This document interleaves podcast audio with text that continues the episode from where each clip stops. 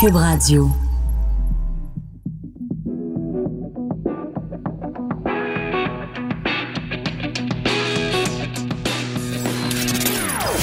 Des opinions bien à elle. Sophie Durocher. Son franc-parler ne laisse personne indifférent. On n'est pas obligé d'être d'accord.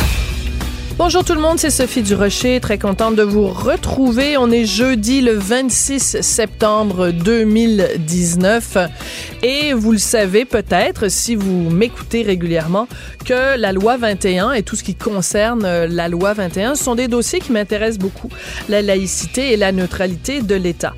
Euh, vous le savez, il y a différents groupes qui contestent la loi 21 devant les tribunaux.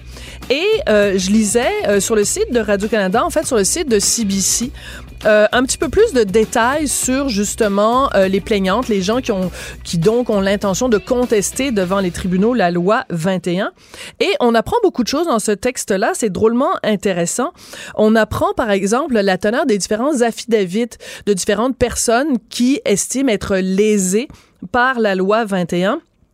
Il y a entre autres quatre femmes musulmanes portant le voile qui affirment que la loi 21 brime leur liberté. Alors, je veux attirer votre attention sur le témoignage d'une des femmes. Aucune des quatre femmes euh, dont l'affidavit a été déposé dans, dans le recours n'est identifiée parce qu'elles craignent évidemment d'avoir des représailles professionnelles. Donc, je respecte tout à fait ça. Mais on nous décrit dans un cas, le cas d'une femme qui est née à Montréal et qui dit dans son affidavit qu'elle a été obligée de prendre un un emploi où elle travaille seulement 16 heures par semaine dans une école privée parce qu'elle a été incapable d'obtenir un travail à temps plein comme enseignante. Elle dit que dans cet affidavit qu'elle a euh, approché deux commissions scolaires différentes à Montréal en leur disant, écoutez, moi, je porte le hijab normalement, mais je suis parfaitement prête à enlever mon hijab sur les heures de travail à une condition, je demande un accommodement raisonnable, je demande qu'à aucun moment un employé masculin ne rentre dans ma classe. À aucun moment, je le rappelle, elle un employé masculin ne devait rentrer dans sa classe. Cette femme avait l'intention d'enseigner à des enfants. J'aimerais ça qu'on se pose deux secondes la question. Imaginez que vous êtes une petite fille dans la classe de cette enseignante, qui est peut-être au demeurant une excellente enseignante un employé masculin, je sais pas, le, concierge, l'employé de l'entretien, un collègue, veut rentrer dans la salle de, appelons-la Fatima. Ben, Fatima s'énerve en disant non, non, non, il faut pas qu'un homme rentre dans la classe parce que je ne porte pas mon voile. Imaginez le message que ça envoie aux petites filles et aux petits garçons qui sont dans la classe de cette enseignante. Alors, dans tout le dossier de la laïcité, on nous dit non, il n'y a aucun cas de prosélytisme, il n'y a aucun cas de... C'est de la discrimination. Mais je pense que là, on a un cas quand même assez clair d'une enseignante qui était prête à enlever son voile, mais qui disait Je ne veux en aucun cas qu'un employé masculin rentre dans ma classe. Quel genre de message serait envoyé aux, aux enfants dans la classe? Deuxième chose, on nous dit que le voile n'est pas un symbole d'inégalité homme-femme. On nous dit que le voile n'a pas de portée politique, que le voile n'est pas symbole d'une idéologie. Ben, je m'excuse. Si une femme est prête à enlever son voile, mais que la condition qu'elle y met, c'est qu'aucun employé masculin ne rentre dans sa classe, ne venez pas me dire après que c'est pas un symbole d'inégalité homme-femme. Parce qu'elle avait aucun problème à montrer ses cheveux à d'autres employés féminines. Alors, je veux dire, ce cas-là, pour moi, nous porte à réflexion. Quelqu'un qui est prêt à enlever son hijab, mais qui dit je ne veux pas qu'il y ait un employé masculin. Puis imaginez ce que ça aurait été de gérer ça dans une école. Les employés masculins peuvent rentrer dans les classes de tous les enseignants. Un assistant, un concierge, le directeur de l'école, tout le monde peut rentrer dans la classe de tous les enseignants mais il y a une classe dans laquelle on ne peut pas rentrer parce que Fatima a accepté, pour continuer à travailler dans la commission scolaire, de retirer son hijab, mais veut pas qu'il y ait un homme qui rentre dans sa classe. Je m'excuse, mais moi, quand je vois des choses comme ça, je pousse un gros. Ben voyons donc. On n'est pas obligé d'être d'accord, mais on peut en parler. Sophie Durocher, on n'est pas obligé d'être d'accord. Cube Radio. Si je vous dis mutilation génitale féminine, vous vous dites, bon, euh, l'excision du clitoris, l'ablation des petites lèvres, des grandes lèvres, bon, c'est des choses qui se passent dans d'autres pays, sous d'autres cieux, dans d'autres cultures. Voyons donc, ça n'existe pas ici au Québec. Ben, je pense qu'il va falloir un petit peu reviser nos, euh, nos préjugés, nos, idées toutes faites à ce sujet-là, parce que vient de sortir un livre extrêmement important qui s'intitule Silence on coupe euh, les mutilations génitales féminines au Québec. C'est publié chez M Éditeur et j'ai avec moi les deux auteurs du livre, Luce Cloutier et André Yanakopoulos. Bonjour à vous deux. Bonjour. Merci beaucoup d'être là euh, en studio. Donc, j'ai lu hier euh, ce livre qui est selon moi un livre extrêmement important. on va peut-être commencer par le début, si vous le voulez bien. Quand on parle de mutilation génitale féminine, de quoi on parle, mesdames? Et n'ayez pas peur d'être graphique, on n'a pas le choix. Il faut, il faut utiliser les bons mots pour, pour parler de ces choses-là. Bon, on parle euh, finalement euh, de quatre euh, catégories, en fait, qui, si on respecte les catégories qui ont été identifiées par l'OMS, l'Organisation mondiale de la santé, on parle tout simplement d'excision, qui peut être euh, tout simplement l'ablation d'une petite partie du clitoris. On parle de clitoridectomie, disons, un peu plus avancée, plus sévère, où on enlève une plus grande partie. On parle aussi d'infibulation, c'est-à-dire que là, c'est quand même une forme très extrême qu'on trouve du côté de l'Afrique de l'Est, de la Corne de l'Afrique, où on enlève finalement le clitoris, les petites lèvres, les grandes lèvres. On, on, on coud ou on rapproche ces deux parties qu'on tient souvent par où on coud, où on met des épines d'acacia, puis on laisse tout simplement une petite ouverture pour laisser le sang euh, menstruel s'échapper. Et l'urine et l'urine. Et ensuite, il y a une autre catégorie qui implique, qui, qui, pour le moment, détaille pas tout, mais qui va impliquer toutes sortes d'interventions qui se font dans cette région-là, qui sont plus à l'intérieur, qui vont toucher l'utérus, qui vont toucher d'autres parties. D'accord. Mais l'idée, c'est d'aller quand même, l'idée de base, c'est d'aller enlever euh, le clitoris, qui est un organe très particulier quand même dans le corps féminin. C'est le seul, c'est le seul organe humain qui n'est voué qu'au plaisir. Parce que le pénis, par exemple, il sert au plaisir, mais il sert à toutes sortes d'autres patentes. Mais le clitoris ne sert qu'au plaisir. Et c'est pour ça qu'il est considéré si menaçant, ce fameux clitoris. Absolument. Absolument. Et parce qu'il faut pas que, il faut pas que, que la femme éprouve, éprouve du plaisir parce qu'elle pourrait devenir infidèle, elle pourrait perdre ce, qui fait d'elle vraiment un membre à part entière de la société. Donc, euh, le clitoris out out. Donc, euh, il faut euh, spécifier que, euh, et c'est ce qu'on apprend dans, dans, votre livre, c'est pas nécessairement pour des raisons religieuses, parce que l'ablation du clitoris date même d'avant d'avant les, les, les, trois grandes religions monothéistes. Donc, c'est plus une question de tradition qu'une question de religion. C'est une question de coutume de coutume, tout simplement, qui, qui se perd. L'origine se perd dans la nuit des temps, on ne sait pas trop, mais chose certaine, il y a une religion qui est la religion, je m'excuse, on revient toujours à ça, la religion musulmane, qui s'est un peu saisie de la chose et qui, et qui fait que souvent, les, c'est associé à ça. D'accord. Par exemple, on prend le cas de l'Indonésie. Mm-hmm. En Indonésie, dans fin des années 2000, bon, ça a été interdit, la pratique de l'excision. Et c'est revenu légal sous la pression, justement, des chefs religieux. C'est redevenu légal. Légal. Puis ensuite, on a insisté pour que cette opération-là soit médicalisée, qu'elle soit faite en milieu hospitalier. Oui, parce que le faire avec un rasoir à la maison, ça, c'est pas correct. Mais le faire avec un beau scalpel bien stérilisé à l'hôpital, hey, ça, c'est correct. Parfait. Mais là, vous regarderez dans le livre, on en parle, on le oui, ben oui, euh, une émission qui a été faite par envoyé spécial, et puis on voit là des, dizaines, des centaines de petites filles à certaines occasions qui passent là justement, qui attendent leur tour, puis qui passent pour l'opération euh, à l'hôpital. Alors donc on a mentionné l'Afrique, euh, l'Afrique du Nord, l'Afrique de l'Est, on a mentionné l'Indonésie. Donc il y a sûrement des, de nos auditeurs et nos auditrices qui se disent bon ben c'est un problème qui est loin de nous. En quoi ça nous concerne nous? Alors je vous retourne la question. Moi je connais la réponse puisqu'elle est dans votre livre. Mais en quoi ça nous concerne, nous, au Québec? Eh bien, parce que nous avons beaucoup d'immigrants et que ces immigrants, évidemment, véhiculent avec eux euh, les valeurs propres euh, à leur groupe et que une fois qu'ils sont ici, non seulement euh, arrivent peut-être des femmes excisées, mais surtout l'été, la petite fille va passer ses vacances en Afrique pour aller voir sa tante ou sa grand-mère, et puis elle revient excisée.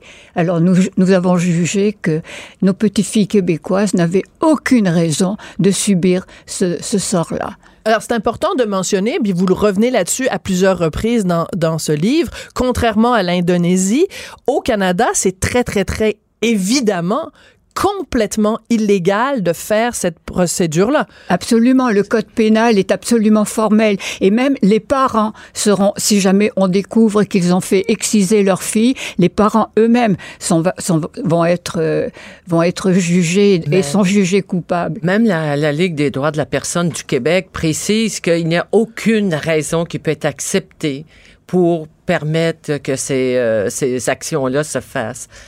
Et puis, euh, comme elle parle, c'est que les petites filles qui sont nées ici sont pas dans la culture de leurs parents. Oui, il y a une influence, mais c'est des petites québécoises. Puis si on n'arrive pas à les protéger, Mhm. qui va les protéger? Quand elles seront plus grandes, elles pourront dire à leur médecin "Pourquoi vous m'avez pas protégé Qu'est-ce que vous avez fait Alors pourquoi est-ce que justement dans le secteur médical, il y a un tellement une grande idée de sauvegarder le secret professionnel? Oui. Alors- Alors, ça c'est important. Ça c'est un point que vous soulevez dans le livre que je trouve extrêmement intéressant, c'est-à-dire que on sait que les médecins sont euh, quand ils prêtent serment, c'est la confidentialité. Donc, mais en même temps, il y a des provisions. On dit aux médecins, il y a certains cas exceptionnels. Par exemple, Mais- si un médecin découvre qu'une petite fille ou un petit garçon est victime de pédophilie ou d'agression sexuelle, il, il, il doit, euh, son devoir est d'en- de briser le silence, de le signaler. Or, il n'existe pas ce devoir-là concernant la- la- l'ablation euh, génitale. C'est un scandale. Tout à fait. La déclaration obligatoire n'existe pas. Et puis, euh, euh, on a rencontré des gens du, de la... de- Du, du Conseil de l'ordre. oui, Oui, des médecins, disent, oui. Des médecins. Non, non, c'est notre secret professionnel. notre secret tout ça. professionnel. Alors que si on regarde des pays comme la Belgique ou la France, les médecins sont entendus pour le briser, ce secret professionnel, pour qu'on arrive justement à essayer d'exterminer ces pratiques. Mais euh, ici, non, on veut pas. On veut pas. Parce que ce que ça signifie, c'est par exemple une petite fille qui s'en va, euh, bon, voir le pédiatre euh, et euh, il l'examine et il se rend compte qu'elle a, elle a eu Ben subi oui. une ablation du clitoris. Normalement, sa réaction, ça devrait être de se tourner vers les parents en disant où ça a été fait? Est-ce que ça a été fait ici au Québec? Est-ce que ça a été fait à l'étranger? Et devrait donc investiguer ça et, et, et dénoncer cette pratique-là. Là, on se retrouve, dans le fond, à maintenir ces petites filles-là dans le silence. C'est terrible. Et Oh oui, oui. c'est- absolument. Et c'est véritablement ça qui se passe. Il y a un, un énorme secret qui reste dans les familles, que ce soit les familles africaines ou ailleurs. Puis une chose qu'on n'a pas dit tantôt, souvent les Oui. immi- quand les immigrants sont, arrivent ici, souvent ils sont encore question d'identité, ils se raccrochent encore plus à leur identité, alors que peut-être que dans leur pays d'origine, il y, a- il y a un combat qui se fait justement contre les mutilations génitales, et puis certains pays ont quand même réussi à réduire, puis à faire euh, baisser le, taux, alors qu'ici ils se raccrochent, puis en plus avec Internet, les téléphones maintenant, tout le monde reste quand même plus en relation avec euh, son pays d'origine. Est-ce qu'il y a une notion, puis vous, y- vous en parlez un petit peu dans les... Est-ce qu'il y a un petit peu une notion de relativisme culturel en disant, bon, au Québec, on fait pas ça, ces affaires-là, mais dans leur pays à eux, ça se fait. Fait qu'on va fermer les yeux. Est-ce qu'il y a un peu de ça dans la profession médicale puis dans la société en général en disant, ben, faut pas appliquer à ces cultures-là nos critères à nous? Absolument, absolument. Et la notion de d'interculturalisme rajoute à ça. C'est-à-dire, c'est leur façon de faire. Il faut les respecter. Mais comment peut-on, excusez-moi, je vais me fâcher là, mais puis je suis pas fâché contre vous, mais je suis fâché contre les gens qui disent ça. Comment peut-on dire ça à une petite fille qui a hurlé de douleur parce qu'on a pris un rasoir dans le fond d'une hutte puis qu'on lui a enlevé le clitoris? Je m'excuse là. Il y a des limites au relativisme culturel. Ah ben là. oui, mais Ben, Mais c'est c'est le, le slogan qui existe, là. Toutes les cultures se valent, tout ça. Puis on cite souvent un anthropologue très célèbre, Lévi-Strauss, en disant justement toutes les cultures se, se valent. Mais on oublie de rajouter le reste de la phrase. Ben, qui est surtout écrit. que Lévi Strauss, lui, il l'a gardé son pénis Ouais. Il y a ça. personne qui est arrivé avec un Ouais, oui. rasoir pour faire chop-chop, là, faire ça. un ben, bobit. euh. Lui, il dit justement, c'est dans l'absolu, on peut dire que toutes les Ouais. cultures se valent, mais dans la réalité, je sais, j'ai travaillé en Afrique euh, avec sur la santé des femmes. Il y a des pratiques qui sont néfastes. Il y en a des pratiques qui sont mauvaises, mais il faut le reconnaître. Quand des pratiques ont des conséquences physiques, psychologiques, et quand parfois elles entraînent la mort d'une personne, mais je pense qu'il faut la combattre, cette pratique. Et puis, il y a des exemples de pays où les gens les ont laissé tomber ces pratiques, puis ils font autre chose. Ils font des, des cérémonies symboliques, comme les femmes Maasai au Kenya, puis il y a d'autres pays qui emboîtent le pas. Puis, sous- avec le travail, par exemple, qui a été fait avec le Fonds, national, euh, le Fonds euh, international des po- FNUAP, là, Fonds des populations, Oui. et puis d'autres organisations. Même, il y a, vous savez, c'est les hommes qui la demandent, cette opération. Je sais que les gens veulent pas accepter cette idée-là parce que c'est ce qu'on a écrit. Oui. Quand les hommes vont dire une journée, on veut pas marier des filles qui sont excisées. On veut pas non plus que, euh, pour toutes sortes de raisons, Oui. oui, on le refuse. Ça va changer. Oui, parce que c'est important de le spécifier parce que c'est une pratique très particulière, c'est-à-dire que c'est évidemment clairement pour faire plaisir aux hommes, parce que là, euh, leur, leur femme, évidemment, va pas aller voir ailleurs, parce que de toute façon, elle n'aura pas du plaisir ailleurs. Euh, mais en même temps, c'est c'est compliqué pour quelqu'un qui est féministe parce que c'est une pratique qui est mise en pratique, excusez-moi le, le pléonasme, par des femmes. Donc, ce sont des femmes qui le, qui le font, ce sont des femmes qui tiennent les bras de la petite fille pour, euh, puis qui lui, qui, qui s'installent sur elle. C'est la femme qui tient le rasoir. Oui, C'est pas un gars qui arrive avec le rasoir pour enlever le clitoris. Donc, il y a aussi cette dimension-là qui nous interpelle en tant que féministes où on se dit, mais comment des femmes peuvent elles-mêmes perpétrer cet acte qui est la négation même de ce que c'est être une femme? C'est un peu, un peu le problème général du, fait, du féminisme. C'est que souvent, sans, sans nous en rendre compte, nous devenons complices un Oui. peu de ceux que nous voulons dénoncer. Oui. Mais euh, les hommes, quand même, c'est eux qui paient hein, pour que l'opération se fasse. Ah oui, Hein? c'est ça. Celui qui paye, Ça, celui qui a le celui qui c'est Voilà. lui. Puis ensuite, bon, là, il faut, on peut pas dire, OK, oui, c'est les femmes qui l'appliquent, qui, qui planifient l'événement, mais il faut quand même retourner, disons, aux normes sociales. On comprend très bien que dans la société, c'est pas les femmes qui ont le pouvoir, ils n'ont pas le pouvoir de l'argent, pas le pouvoir de décision, ni rien.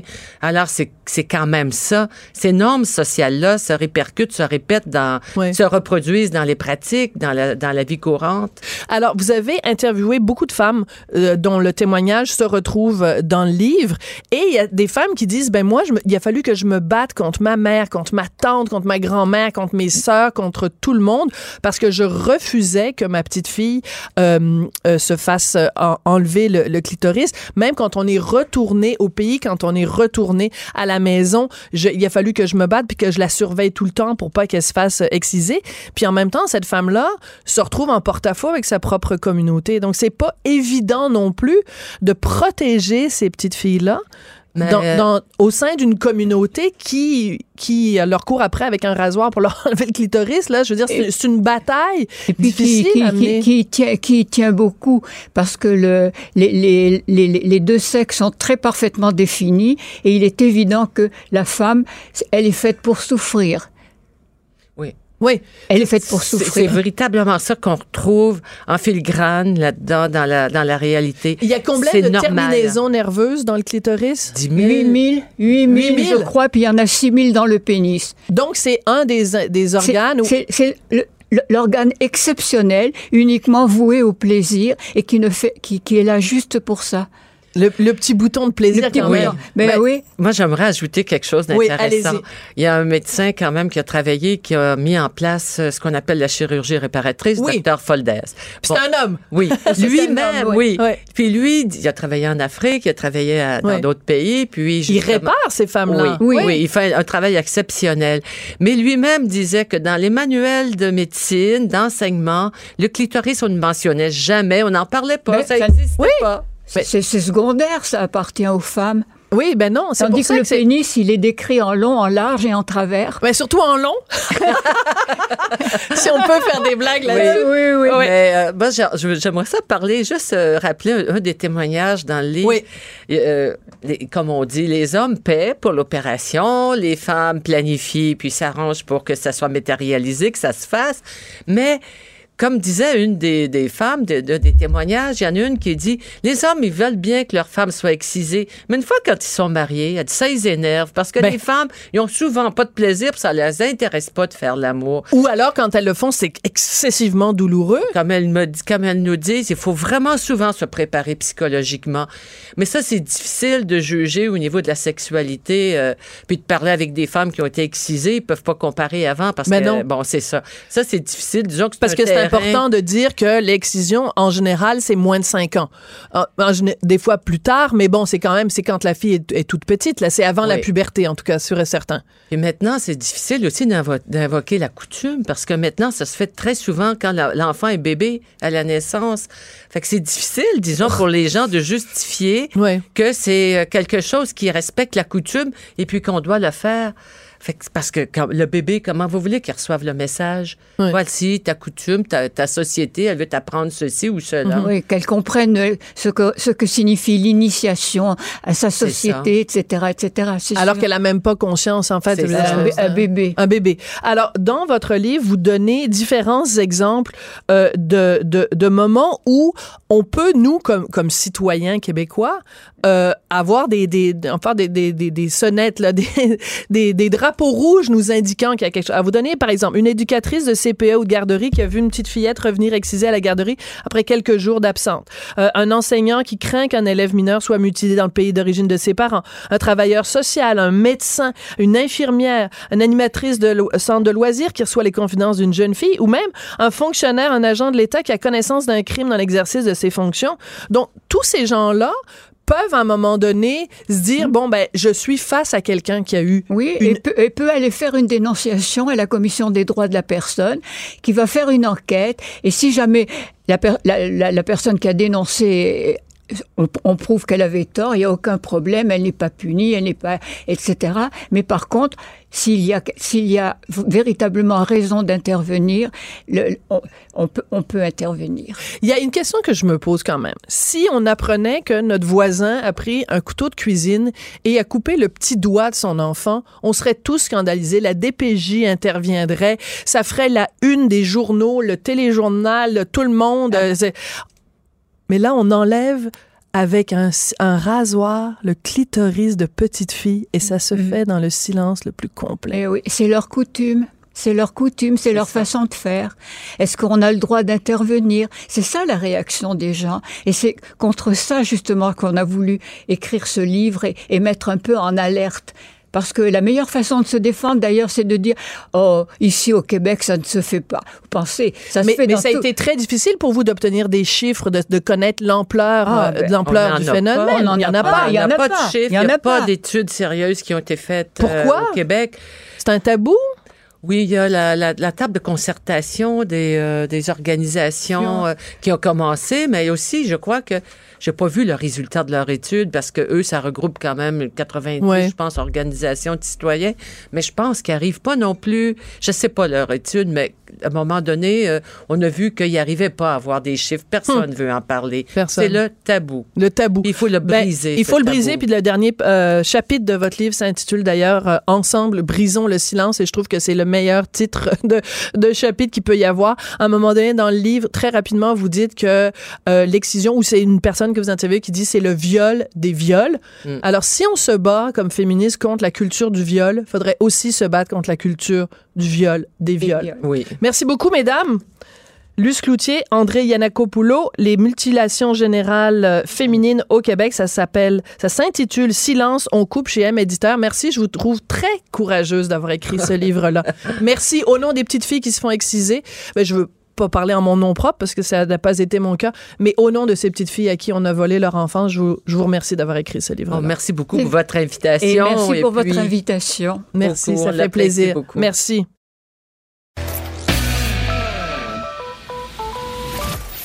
Cette dernière chronique fait jaser? Écoutez pourquoi. on n'est pas obligé d'être d'accord. Cube Radio. La DPJ, la Direction de la protection de la jeunesse, a remis son bilan pour l'année 2018-2019 et il y a deux choses à retenir. Entre autres, dans ce rapport, euh, on a, on note une hausse de 6,2% des signalements et le nombre total de signalements a maintenant franchi la barre des 100 000. Pensez à ça deux secondes. Imaginez, là, je sais pas, là, le, le centre Bell, le centre Vidéotron, je sais pas, là, mettons 30 000 euh, personnes qui peuvent rentrer là-dedans. En gros, là, ben, c'est trois fois ça.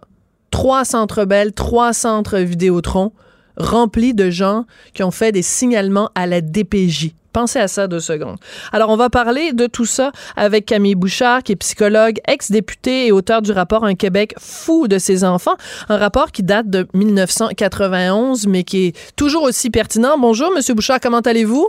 Oui, bonjour madame. Je vais pas très bien, j'ai un rhume d'homme. Ah, un rhume d'homme. Bon, ben moi, ça tombe bien, j'ai une grippe de femme. Fait que Ah, on ben va bien va- s'entendre.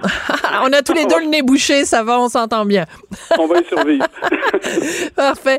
Euh, Camille, c'est toujours un plaisir euh, de vous parler. Quand vous avez pris connaissance de ces chiffres-là, euh, de ce bilan de la direction de la protection de la jeunesse, quelle fut votre réaction? ben, euh, franchement, j'ai pas été surpris. Non. Euh, moi, depuis que j'observe euh, euh, ce, ce phénomène-là, puis ça fait très longtemps, depuis que j'ai publié un Québec fou de ses enfants, je, je suis très, très attentif aux statistiques qui nous proviennent de notre système de protection de la jeunesse, et ça fait très longtemps que nous avons des augmentations annuelles régulièrement, et ça Mhm. fait très longtemps qu'on dit que c'est inacceptable, mais ça fait très longtemps qu'on n'y change rien. Oui. Franchement, regardez deux chiffres. Là. En 2015, 86 000 signalements. OK? Oui. 2015. Deux ans plus tard, 2017, 96 000. 10, 10 000 de plus. C'est énorme. Et là, on- durant tout ce temps-là, là, on, on coupait dans les, dans les services sociaux. Oui. Euh, on soustrayait euh, du système scolaire euh, la contribution des travailleurs sociaux. Mhm. On faisait des grands bouleversements de structures ici et là dans les centres jeunesse et dans les services euh, de prévention euh, auprès des familles. Euh, alors, non, je ne suis pas surprise. L'augmentation est cependant assez spectaculaire. On est passé de 96 000 à 105 à 105 000 Oui. en l'espace d'un an. Donc, il y a un phénomène là, qui s'est produit et qui est sans doute partiellement, mais pas, pas, pas- vra- vraiment pas totalement, dû à ce qui s'est passé à Granby. Oui. Ben, Granby est également le cas de la petite Rosaline. Attendez, je, je- Euh, attendez. En tout cas, bref, il y a eu deux cas. Il y a évidemment le Oui. cas euh, de Granby, puis il y a un autre cas, Rosaline. Je suis vraiment désolée. Je, j'ai une tendance fâcheuse à oublier les prénoms, mais il y a eu deux cas donc qui ont été très publicisés. Donc, parce que quand on parle de signalement, on se pose toujours la question. Quand il y a une augmentation du cas de signalement, on se dit, est-ce que c'est parce que sur le terrain, il y a plus de cas ou qu'il y a plus de gens qui disent, ben, au lieu de me taire, je vais faire un signalement? D'après vous, c'est laquelle des deux options, Monsieur Bouchard? Bon, alors, un, euh, pour répondre à cette question-là, faut- il faut regarder attentivement d'où viennent les signalements. Oui. Et depuis des années, la proportion de signalements qui vient de la population qui n'est pas dans les services, hein, la, Oui. la famille, les voisins, euh, les connaissances, euh, les gens qui sont à proximité, Mhm. là, ça n'a pas bronché. Sur 100 signalements, il y en a 9, entre 9 et 10 qui viennent de la population en général, de la communauté. OK? Le reste vient des policiers, en premier, deuxièmement du milieu scolaire, troisièmement des organismes euh, qui donnent des services aux gens, euh, de- comme par exemple dans les CLSC ou les organisations communautaires, etc. Oui. Et bon, alors, ce portrait-là ne bronche pas. Euh, ce qui veut dire que, euh, ou bien on dit les gens sont plus vigilants qu'avant, euh, il se pourrait que, ou bien on manque de ressources là où on, on s'aperçoit qu'il y a euh, des problèmes avec nos familles. Oui. Et, et- et moi, je pense euh, vraiment là, que s'il y avait des bouffées de sensibilisation puis de prise de conscience, on les verrait dans les statistiques. Mais c'est pas ça qu'on voit. On voit une augmentation constante. Et, et ce que je soupçonne, c'est que nos familles vulnérables ne sont, ne sont pas euh, suffisamment servies correctement par les services de proximité, c'est-à-dire par les gens qui, au point de départ, autour de la naissance, durant les premières années de l'enfant, Hmm. euh, dans les services qui ont un accès direct aux familles, Ces gens-là sont sous-équipés pour intervenir auprès des enfants, si bien que euh, ils signalent à la protection de la jeunesse. Et, et, et ça, c'est un, à mon avis, c'est un des grands, grands, grands problèmes que nous avons au Québec, c'est que nos systèmes, nos, nos budgets, euh, la formation, la composition de nos équipes de prévention, euh, l'application des, des, programmes les plus prometteurs puis les plus éprouvés scientifiquement dans le domaine se fait de façon inadéquate. D'accord. Mais vous l'avez mentionné tout à l'heure, M. Bouchard, vous avez dit que vous donniez les chiffres de 2015, de 2017, vous notiez l'augmentation entre ces deux périodes-là. Vous avez dit que ça a coïncidé en plus avec un moment où il y avait moins, une diminution en fait euh, des ressources. Donc, en fait, c'est absolument à s'arracher les cheveux parce que les besoins vont croissant et l'aide va en diminuant. Donc, euh, c'est facile de voir qu'on va frapper le mur à un moment donné. Enfin, d'autres diront qu'on l'a déjà frappé il y, a, longtemps.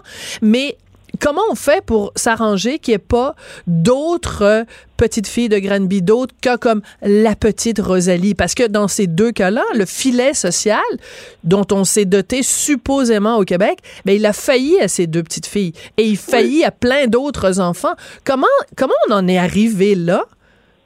Ben, premièrement, vous voyez, là, euh, le premier réflexe qu'on a comme gouvernement, puis c'est pas nécessairement mauvais, là, je, je, je prétends pas ça, c'est euh, d'investir plus d'argent à la direction de protection de la jeunesse. C'est-à-dire à la salle d'urgence sociale. Là, tout, tout, tout, a été mal. Là.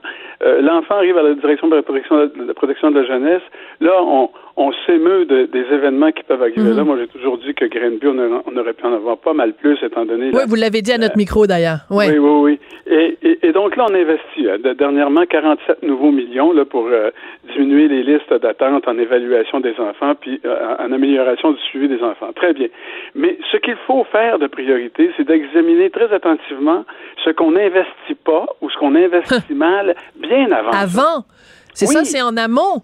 Oui, exactement. En prévention. OK, ben alors, donc, alors, soyons concrets, Monsieur Bouchard. OK, moi, j'aime ça, les affaires concrètes, là, euh, terre à terre. OK. alors, donc, prévention, ça veut dire quoi? Vous, avez parlé tout à l'heure, même dès l'accouchement. Donc, dans, même dans le milieu médical, le personnel devrait être mieux euh, formé pour reconnaître, par exemple, des parents qui sont euh, plus vulnérables ou qui sont inadéquats, je mets ça entre guillemets. Bon, regardez, euh, dans les années 90, fin des années 90, début des années 2000, on a, installé au Québec un programme qui s'appelle qui s'appelait Naître égaux, grandir en santé. C'est devenu au fil des ans les services intégrés en périnatalité petite enfance. Mais ça, c'est fondé, puis ça, c'est très concret, là, ce que je vais vous raconter. C'est fondé sur un programme qu'on avait développé aux États-Unis, dans les Adirondacks, où une infirmière était engagée avec un contrat euh, qui l'obligeait à demeurer en poste durant cinq ans et qui avait une formation très, très, très, très spécifique sur comment intervenir auprès des mamans isolées, sous-scolarisées, euh, euh, à faible revenu, euh, et, et, qui étaient vulnérables, qui avaient hmm. besoin d'aide. Et ce programme-là faisait en sorte que les infirmières était là aux deux semaines à partir du septième mois de la grossesse jusqu'après deux ans après la naissance en espaçant les visites. Toujours, toujours, toujours, toujours la même personne avec laquelle on a établi un, lien de confiance qui est là, qui est fidèle, qui tient ses promesses et qui est formé spécifiquement pour aider la maman et pour voir au développement de l'enfant en même temps. Ça, là, on a fait des miracles avec ce programme-là. Et? On mais cependant, excusez-moi, je vais finir. Oui. On va, on va, on l'a installé au Québec, mais on a dilué le programme. Euh, au lieu de faire des visites à domicile, moi, ce que j'ai vu dans un rapport d'implantation, c'est qu'on faisait ça par téléphone. Ben voyons donc. Ben quand on a fait, le, quand on a adopté. Excusez-moi. Au non, téléphone. Mais quand on a adopté au Québec le maudit programme Lean, tu sais, le programme du, du docteur Bolduc, ministre de la Santé à l'époque, qui disait il faut qu'on qu'on on monitore, qu'on enregistre chacun des petits gestes faits par nos intervenants pour être bien sûr qu'on va ah sauver toutes les secondes, toutes les minutes possibles. Mais ça marche pas, ces histoires-là. On n'est pas dans une fabrique de saucisses. Et euh, il arrive que dans une famille, vous avez besoin de la voir régulièrement aux deux semaines, et c'est pas une heure, c'est deux heures dont elle a besoin, ben vous le faites. Alors, moi, je pense qu'on a tout ce qu'il faut, on a tous les talents qu'il faut, on a toutes les connaissances qu'il faut au Québec. Il faut simplement s'organiser, un, pour avoir euh, des, des, services qui sont les plus performants possibles avec les ressources euh, monétaires, financières qu'il nous faut, mais avec les organisations qu'il nous faut, puis en insistant sur le fait que ce qu'il faut viser, là, c'est un objectif national de réduction des, des signalements. Ben oui. Là, on, dit, garde, ça augmente de 15% ici, ça augmente de 6 là. Il y a des années, c'est pire, des années, c'est moins pire, mais on, on, s'émeut durant deux jours, là, mais on n'a pas d'objectif national. Mhm. Qu'est-ce que, quels espoirs vous fondez euh, dans la commission, Laurent? Beaucoup. Euh, je, je, fonde beaucoup d'espoirs et j'espère que la commission va se pencher sur ce qui ne se passe pas avant le signalement. Hmm. Je pense que c'est là qu'on va faire des gains, euh, hmm. Madame Durocher, vraiment. Euh, il y, a beaucoup, beaucoup, beaucoup à faire là, et notamment, euh, disons que vous et moi, là, on se scandalise, puis on est, on est très préoccupés par ça, là, et qu'on se pose la question, mais, mais qui diable est responsable dans ma région administrative du taux d'abus sais, qui diable est responsable de faire diminuer ça? Ouais. Vers qui je me tourne? Je sais pas, je regarde l'organigramme du CIUS, puis... Euh, ah, ben voilà. Il y a 22 chefs, puis euh, 33 Indiens, là, je sais pas, là, c'est ça, c'est ça la réponse? vous avez la réponse. Alors, moi, ce que je pense, c'est que ça devrait devenir un dossier de priorité nationale en santé publique. Ça devrait hmm. le directeur de la santé publique devait devenir responsable de l'amélioration des services auprès des familles les plus vulnérables hmm. et il devrait viser euh, parce que l'Assemblée nationale le lui demande, un objectif dans une politique nationale de réduction des mauvais traitements vers les enfants. C'est toute, toute la société qui doit être mobilisée autour de ça, mais il faut que quelqu'un soit hmm. mandaté et euh, devienne responsable et responsable de telle sorte, oui, et, et devienne à ce moment-là imputable, mais qu'il puisse en même temps donner des ordres. Euh, faire faire un suivi, une, une surveillance où il dit mm. au monde sur le terrain comment se fait-il que chez vous ça augmente puis qu'ailleurs ça augmente pas? Qu'est-ce que vous faites? Qu'est-ce que vous faites pas? Oui. Il faut qu'il soit en même temps imputable, responsable et qu'il ait l'autorité. Oui, parce que vous dites il y a des endroits où c'est pire que d'autres. Euh, dans, dans le texte de, de, ma collègue Catherine Bouchard dans le journal hier, on pointait du doigt. Bon, je, suis désolée pour les gens de, de ce coin-là, mais c'est ça la réalité. Mauricie, centre du Québec, c'est là qu'il y a plus de, de plaintes que la moyenne provinciale. Il faut se poser ces questions-là. Pourquoi il y a des endroits où il y a vraiment des, des, des, des poches, là, ou des vraiment où il y a un très, très grand nombre euh, de signalements? Qu'est-ce qui se passe en amont? Comment on en arrive à ça? C'est pas une, c'est pas suffisant de constater qu'il y a un problème. Il faut comprendre pourquoi on en arrive à ce problème-là. Bon, ben alors là, là vous m'amenez sur un terrain euh, vraiment, euh, vraiment, c'est la question qu'il faut se poser. Est-ce qu'on est équipé au Québec pour répondre à cette question-là? Moi, là, en 78, j'ai fait des recherches en épidémiologie par secteur de recensement. C'est, petit, ça. Les 343 du, de Montréal. On était capable de prédire à 76 euh, les, les, endroits où on aurait le plus de signalements sur l'île de Montréal. On n'a pas ce type d'outil-là maintenant au Québec. Il faut développer un observatoire de ah. chercheurs, de scientifiques, dont la seule mission est d'informer les directions de la santé publique, puis ils sont bien équipés pour faire ça, de l'évolution des cas par région et par sous-région. Moi, je le fais actuellement comme bénévole avec les ah gens de la Côte-Nord. Oui. avec les gens. Il y, a quelque chose de très intéressant qui se passe là, et on le fait par euh, euh, territoire de CLSC, puis on rencontre, savez-vous qui? On rencontre les élus municipaux. Hein? On rencontre les développeurs hein? sociaux, on rencontre les développeurs économiques, puis on rencontre les intervenants sociaux. Mais oui, ça prend un village, Camille, ça prend un village. Fait que c'est ça, commençons à la base, là. Ben oui, c'est une excellente idée. Il faut tous regarder la même donnée en même temps. Mais il faut qu'il y ait au, Québec un observatoire comme il y, un, comme il y en a un sur, euh, sur le suicide, un sur euh, le cancer du sein.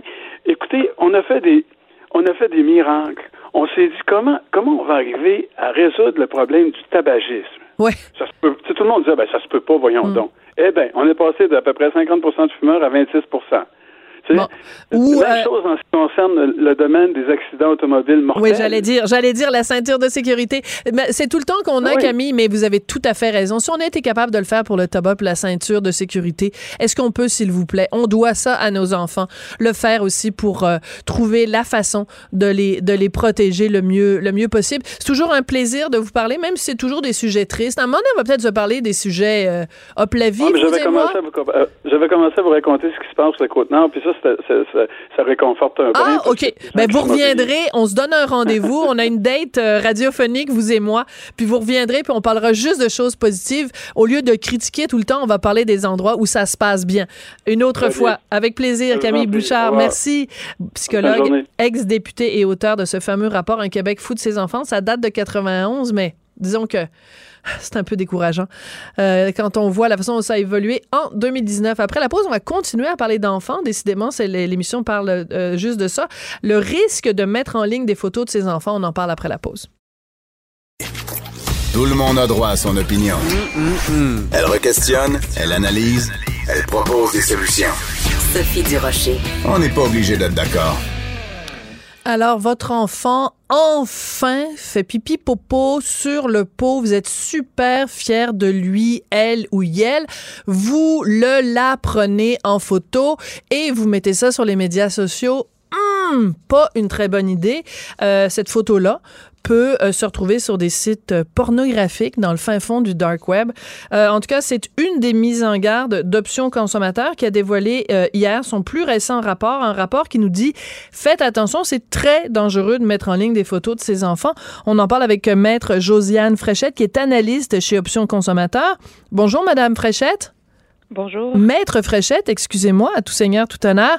Euh, je donne l'exemple du parent qui photographie son enfant sur le pot l'affaire la plus innocente au monde, on est super fiers, euh, c'est une très, très, très mauvaise idée.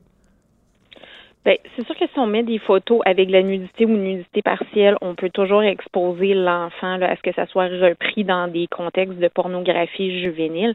Par contre, il euh, faut un peu le doser dans le sens où c'est pas systématiquement dès qu'on va mettre une photo comme celle-là que ça va nécessairement là, arriver mais on, ouvre la porte en tout cas à ce que ça arrive parce que souvent les gens se disent bon ben c'est pas grave parce que moi ma page Facebook c'est juste pour euh, la famille ou c'est juste pour les amis mais même à ça, c'est ça, on court, on fait encourir un certain nombre de risques à nos enfants quand même, même si c'est une page restreinte. Oui, quand on même si on met sur des pages restreintes, c'est sûr qu'à partir du moment où on met sur les réseaux sociaux, les gens qui ont accès euh, peuvent enregistrer ce qui est mis, peuvent recopier, repartager sans qu'on ait le contrôle. Il faut aussi faire attention parce que les médias sociaux, lorsqu'on met de l'information en ligne, en ligne, que ce soit même à notre sujet ou au sujet de nos enfants, on donne le consentement à ce qu'ils recueillent ces informations-là, hmm. qu'ils puissent les utiliser et même les partager là, avec des tiers. Oui, c'est ça. On oublie souvent ça, c'est que dans le fond, euh, Facebook, c'est pas euh, c'est pas Facebook qui est à notre service, c'est nous qui sommes au service finalement de Facebook ou Twitter ou euh, ou Instagram ou autre. Ça c'est une notion que tout le monde n'a pas assimilée quand on va sur les médias sociaux. Ben, c'est que beaucoup, nous, dans le cadre de l'étude qu'on a faite, beaucoup des parents nous ont dit euh, être, se sentir en sécurité parce que justement, ils mettaient des paramètres de sécurité sur les comptes.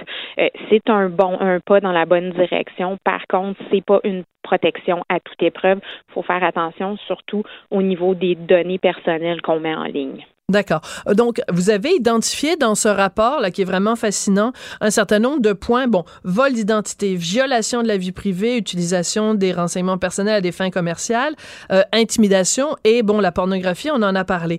Euh, vol d'identité, en quoi le fait de mettre une photo de notre enfant, mettons, à son cinquième anniversaire devant un gros morceau de gâteau au chocolat, en quoi ça peut mener au vol d'identité? Ben, c'est que souvent, quand on va mettre ce type de photo-là à l'anniversaire, c'est qu'on va dire l'enfant, il a quel âge et c'est la journée de l'anniversaire. Donc, à partir de là, on est capable de déduire sa date de naissance. Souvent, on va rajouter le nom. Ça sera peut-être pas nécessairement dans la même publication, mais dans une autre publication, on va avoir le nom de l'enfant. On va être capable de trouver son nom de famille, par exemple, avec le nom du parent à qui appartient le compte. Euh, souvent aussi, on va mettre, par exemple, on va avoir l'adresse. La première, la photo devant la maison avant le départ pour la première journée d'école ou hmm. avec la géolocalisation qui identifie le lieu où a été pris la photo.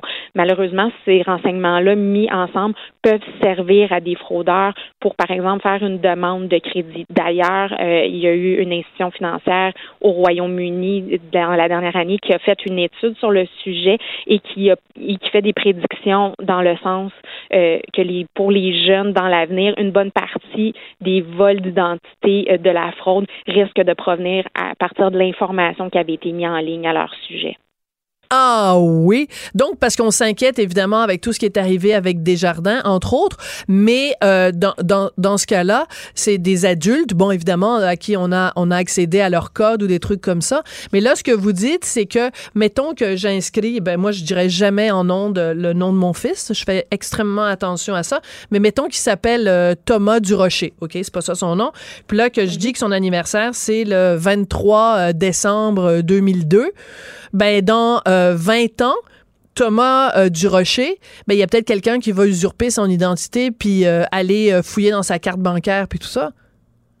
Oui, c'est une des possibilités. Aussi, l'autre possibilité, c'est que les médias sociaux ne sont pas nécessairement à l'abri euh, d'un bris de sécurité comme comme a fait face Desjardins cet été.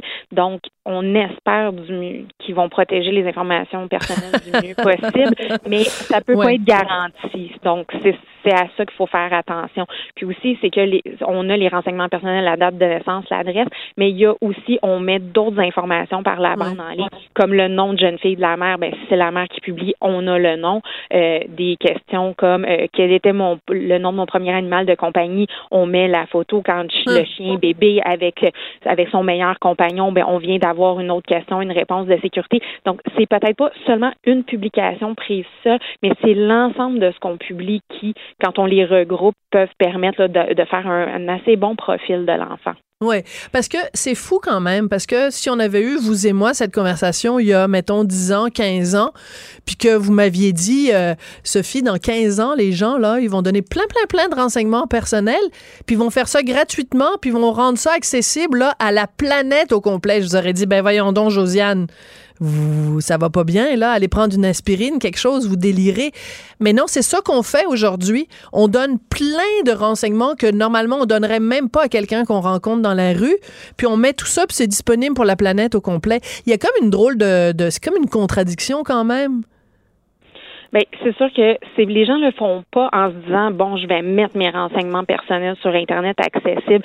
C'est par la bande. C'est faut être conscient que quand on met quelque chose sur les médias sociaux, oui, cet accès-là aux médias sociaux est gratuit, mais eux en contrepartie, ben la façon de faire du profit, c'est en recueillant les informations, les renseignements personnels, en faisant de la publicité hmm. ciblée et autres. Puis aussi, vous parlez du passé justement de il y a 10 ans, mais dans si on se projette dans le futur, dans 10 ans, c'est qu'on ne sait pas aussi ces renseignements personnels-là. Déjà, les, les médias sociaux annoncent qu'ils veulent développer d'autres, se développer dans d'autres marchés.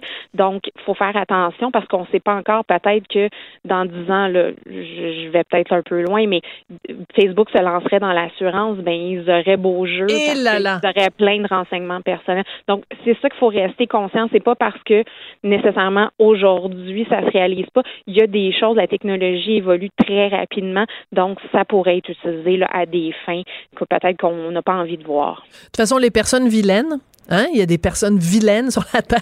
Ils vont toujours trouver des nouvelles façons d'aller chercher soit notre argent, soit euh, de, de, de, de, nous faire de la peine. Parce que là, on, on parle évidemment de, de, but lucratif, mais il y a aussi de l'intimidation. Si quelqu'un veut euh, nous humilier, ben il se promène sur notre page Facebook, puis ils prennent une photo de nous où on a l'air un peu fou, puis euh, ils propagent ça. Donc il faut aussi faire attention à ça pour nos enfants, parce que euh, aujourd'hui, peut-être qu'on trouve ça cute euh, de mettre une photo de notre enfant avec du spaghetti à sauce tomate sur la tête, mais quand il va être rendu président d'une multinationale, peut-être ça va être un petit peu moins drôle. Bien, faut un peu, par rapport à ça, faut un peu se rappeler, nous, autrefois, quand on avait euh, des photos, nous, jeunes, ça restait dans un album de famille. Tout à fait rappeler, on a tous une photo qu'on n'aimerait pas voir diffusée à grande échelle, mais c'est un peu les parents quand ils le publient d'avoir un peu la même réflexion. Est-ce que dans 10, 20 ans, mon enfant, en regardant cette photo-là, sera pas gêné de la voir? Hmm. Parce que il y a certaines photos, dans cette dynamique-là, c'est pas d'arrêter complètement de publier, de dire OK, je ne ferai rien, mais c'est de faire de se poser des questions pour avoir un certain discernement par rapport à il y a peut-être des choses qui ne sont pas nécessairement bonnes à publier versus d'autres qui sont moins dangereuses. Mais je vous, je vous, je vous entends quand vous dites qu'il n'est pas question de complètement arrêter, mais en même temps, pourquoi on n'enverrait pas ce message-là aux gens? Arrêtez de publier des affaires sur vos enfants. Si vous voulez publier des affaires sur vous-même, ben vous en accepterez les connaissances, les, les, les conséquences. Mais pourquoi mettre euh, en péril la réputation, euh, l'intimité euh, de vos enfants? Mais ils ont, ils ont pas donné, ils ont pas, de, ils ont pas signé un papier quelque part en disant je t'autorise à, à, étaler ma vie privée sur les médias sociaux. On, ne devrait pas envoyer le message aux parents d'arrêter, d'être là tout de suite, de mettre des photos de leurs enfants sur les médias sociaux? Ben, d'un point de vue légal, l'enfant, oui, a une vie privée. Ah, bon. Ouais, Josiane, je suis vraiment désolée, maître Fréchette. On vous entend plus, puis c'est vraiment pas par mauvaise foi. Mais je suis désolée, vous pouvez pas répondre à ma question parce que la, la ligne n'est pas bonne peut-être Facebook, puis Twitter, puis Instagram qui ont décidé qu'on coupait là, cette conversation-là. C'était Maître Josiane Fréchette, qui est analyste chez Options Consommateurs. Merci beaucoup d'avoir euh, écouté. On n'est pas obligé d'être d'accord. Je vous le dis tout de suite, moi, j'ai aucune photo compromettante de moi. Il n'y a aucun problème. Ça arrivera pas, même si vous fouillez. Euh, je voudrais remercier Samuel Boulay-Grimard à la mise en onde, Hugo Veilleux à la recherche. Merci beaucoup. Geneviève Peterson est avec vous euh, tout de suite après. On se retrouve, nous, demain à midi. Puis qu'est-ce qu'il y a demain à midi? La manif pour la Terre. Pour écouter cette émission, rendez-vous sur cube.radio ou téléchargez notre application sur le Apple Store ou Google Play.